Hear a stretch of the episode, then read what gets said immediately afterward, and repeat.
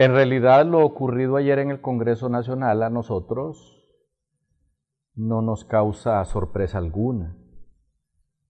Porque desde el momento en que ese poder del Estado fue cuestionado por la MASI y los nombres de 60 diputados fueron nombrados ahí, valga la redundancia, y puestos a la luz pública y ahora tienen que ir a firmar ahí al juzgado de la granja todos los viernes, desde ese momento la MASI tenía cruz y calavera.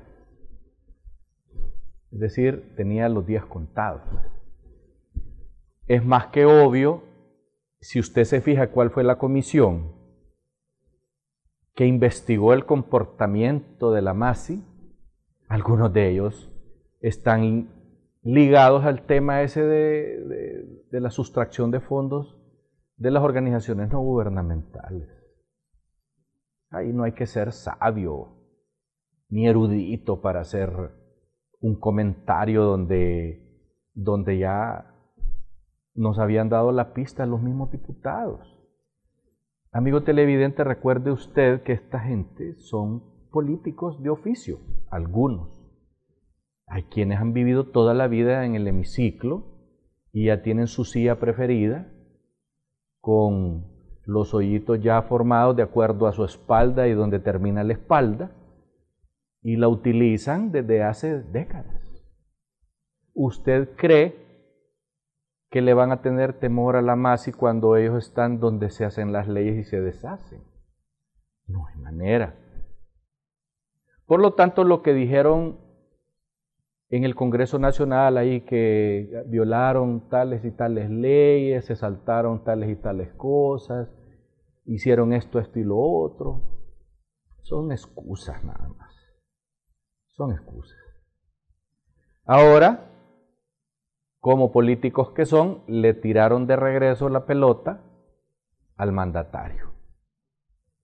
Él sí tiene ahorita presiones extraordinarias, porque ya desde los Estados Unidos le dijeron, mire, a nosotros nos gusta el fiscal que está actualmente y nos encanta que, y nos gustaría que la MASI siguiera.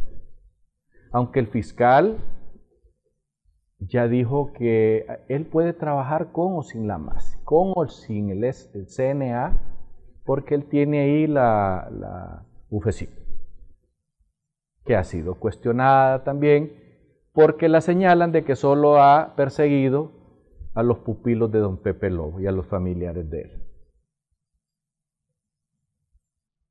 El presidente de la República sabe perfectamente bien que la Unión Europea apoya a la MASI. No solo los Estados Unidos, sino también lo apoyan muchos países de Sudamérica y el Canadá. Así que ahora la pelota está en la cancha del presidente y ya quedaron de malos todos los diputados del Partido Nacional y la bancadita de don Carlos Flores Bacusén, la bancadita liberal, pues. o sea, la, la, mitad de los liberales están con don Carlos y la otra mitad con Zelaya. Entonces, ¿qué es lo que nos toca esperar? A ver qué dice el presidente, pero por los vientos que soplan va a decir, no, es que en el Congreso me dijeron que, que no sirve para nada la más y que mejor, mejor nos ponemos otra cosa ahí, pero vamos a tener ahora la libertad de ser nosotros quienes llevemos adelante la lucha contra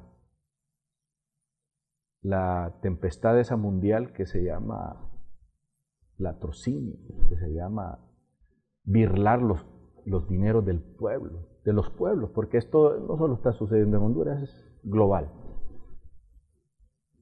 Es una putrefacción que se corroe todas las instituciones del Estado, de los estados diferentes del mundo. Y hay países como Singapur o como en China donde los fusilan, pero aquí en América Latina eso no sucede porque nos quedaríamos sin clase política. Lamentablemente nosotros que hemos sido de alguna manera, hemos creído que la MASI hacía un relativamente buen trabajo, porque estaban en contra de lo que estamos en contra de la mayoría de los hondureños. en contra del mal uso de los dineros del pueblo hondureño. La corrupción en este país es terrible, terrible. Y eso no permite que despeguemos, porque nos, nos, falta dinero para educación, nos falta dinero para salud, aunque para otras cosas abunde. Bueno, ya la historia en el Congreso terminó, ahora esperemos a ver qué dice el presidente. No creo que haya mayores secretos ahí de lo que va a suceder después de esto. Hasta pronto.